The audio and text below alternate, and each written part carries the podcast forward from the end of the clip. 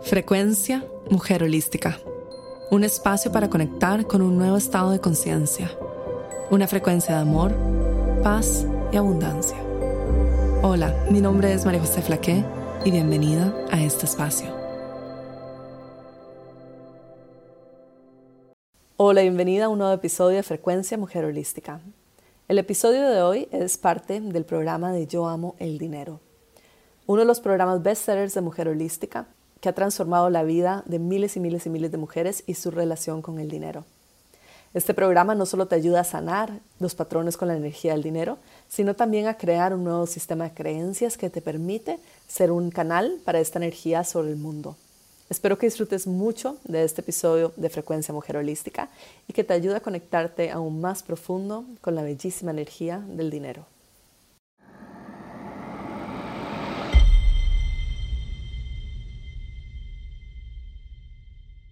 En este audio vamos a hablar de cuál es mi relación con el cambio y la queja sobre el dinero. Lo primero es mi relación con el cambio. Absolutamente todo en esta vida es una transacción energética, es un flujo de energía, energía entra, energía sale y siempre está en constante movimiento. Y esto incluye la energía del cambio. Y la energía del cambio es una energía de transformación. Viene a quemar o romper o cambiar estructuras antiguas, paradigmas antiguos, códigos antiguos, para que pueda ingresar luz, para que pueda ingresar energía nueva, energía fresca a mi espacio. Pero esto puede causar un poco de resistencia, especialmente si nuestros patrones, nuestras creencias eh, son muy sólidas y además las tenemos durante muchos años y ya forman parte no solo de la energía de nuestro cuerpo físico, sino también de quién somos, ¿no? Quién somos frente a este mundo, cómo nos expresamos frente al mundo. Entonces, cuando esta energía está muy sólida, cuesta más romperla y hay una resistencia con respecto a la energía del cambio que ingresa a romper estas estructuras antiguas. Entonces quiero que explores en este audio, escribiendo también el cuaderno que tienes del curso, ¿Cómo me siento yo? ¿Cuál es mi relación con el cambio? Cuando han habido cambios en mi vida, ¿cómo me he sentido? ¿Me gusta el cambio? ¿Me siento cómoda con el cambio? ¿O encuentro resistencia y la verdad es que me gusta que las cosas se mantengan iguales, que no cambien mucho y que ojalá el cambio no sea muy fuerte o muy lento o muy doloroso, que sea muy rápido o más bien que sea más lento? ¿Cómo me gusta que sea el cambio en mi vida? ¿Cómo me siento con respecto al cambio? ¿Estoy abierta al cambio o estoy cerrada al cambio? ¿Cómo es mi relación con el cambio? Y observas, por ejemplo, frases como, a mí no me gusta el cambio, no me gusta que me cambien las cosas de mi vida. O, por ejemplo, yo, a mí me gusta el cambio, pero no me gusta el cambio radical. Me gusta poder procesar el cambio y yo digo que yo siempre llego, pero en mi momento, que necesito mi tiempo para integrar y para relacionarme bien con esto que está cambiando, ¿no? Con esta energía. O quizás eres una persona que le encanta quemar estructuras rápido, que se quemen rapidísimo, que se vayan y que venga entre lo nuevo de una vez. ¿Cómo te sientes con respecto al cambio? Y luego pregúntate si tú crees que el cambio es rápido, que puede ocurrir hoy mismo si quisieras, o tu set de creencias es que para cambiar algo como mi relación con el dinero yo necesito mucho tiempo y mucho trabajo. ¿Crees que es posible que en estas cuatro semanas puedas cambiar tu relación con el dinero? ¿O crees que para cambiar algo se necesitan muchos años? Y quiero que observes que si crees que se necesitan muchos años, si tu mente está justificando esa creencia, diciendo, por ejemplo, sí, es que para quebrar ciertos patrones que llevan muchos años se necesita muchísima autoexploración, muchísimo tiempo. ¿Cuál es tu relación con el cambio con el tiempo? Recuerda que el tiempo es el plano tridimensional, el tiempo no existe fuera de este plano. Y el tiempo está aquí diseñado para ayudarnos a aprender las lecciones que vinimos a aprender en esta tierra, en esta dimensión, en esta, experiencia que estamos teniendo como seres humanos. El tiempo está diseñado para ayudarnos a aprender las lecciones que tenemos que aprender, porque no podemos aprenderlas todas de un solo al mismo tiempo. Entonces el tiempo se va cortando en la medida en que vamos aprendiendo más rápido y vamos teniendo más herramientas y nos vamos abriendo más a la vida y estamos más abiertas al cambio. El tiempo va automáticamente enseñándonos las lecciones más rápido y por eso a veces sentimos de que en un año de mi vida todo se transformó. Porque el tiempo aceleró en nuestra percepción este proceso porque necesitábamos aprender esas lecciones. Si tal vez antes necesitábamos una vida entera para aprender una lección, ahora la podemos aprender en un nivel de conciencia distinto, muchísimo más rápido en tiempo cronológico. Entonces, ¿por qué creo yo de que el cambio tiene que durar seis meses, un año, dos años, tres años o cinco años? El cambio con mi relación con el dinero. ¿Por qué creo yo que, por ejemplo, cambiar el monto de ingreso, el monto energético mínimo máximo alrededor del ahorro, del gasto, o cambiar mis creencias actuales sobre el dinero requiere tres meses, seis meses o un año. ¿De dónde saqué yo la idea de que se requería un año para cambiar eso? ¿De dónde vino? Y con completa honestidad quiero que lo notes y trabajes sobre esto porque es un concepto que parece sencillo pero es muy fuerte y puede transformar completamente toda tu vida en este momento si tú decides que cambiar tu relación con el dinero ocurrirá ya, ahora. Que no necesitas un año o dos años o tres años, que puede ocurrir en este instante. Recuerda que fuera de esta dimensión puede ocurrir cualquier cosa en cualquier lapso de tiempo. Si yo tomara la decisión de que el cambio puede ocurrir en este momento, lo aceptaría. Estoy abierta a eso, estoy abierta a que el cambio pueda ocurrir en este mismo audio. Y si tu respuesta es no, quiero que la notes y que trabajes en tu diario sobre por qué crees que no es posible. Y si tu respuesta es necesito un año, ¿por qué crees que necesitas un año? ¿Estás abierta a que ocurra un cambio en tu sistema de creencias y en tu campo energético ya. Y quiero que lo vuelvas a sentir. Cierras tus ojos y yo voy a repetir esta frase de nuevo.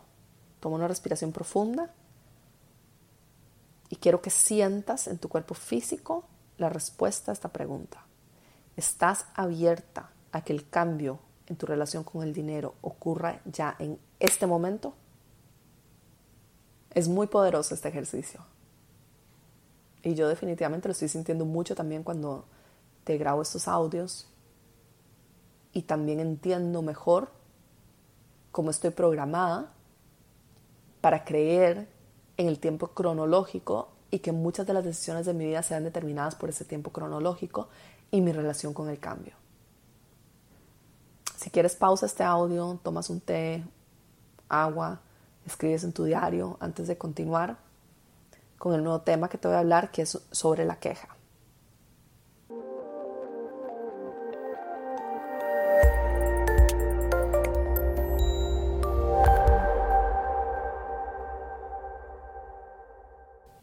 Una de las cosas que nos roba más energía del dinero es la queja del dinero, sobre el dinero. Y quiero que mires la queja del dinero alrededor de ese tema como si tuvieras, por ejemplo, en una manguera, hay un hueco por donde tienes una fuga de agua.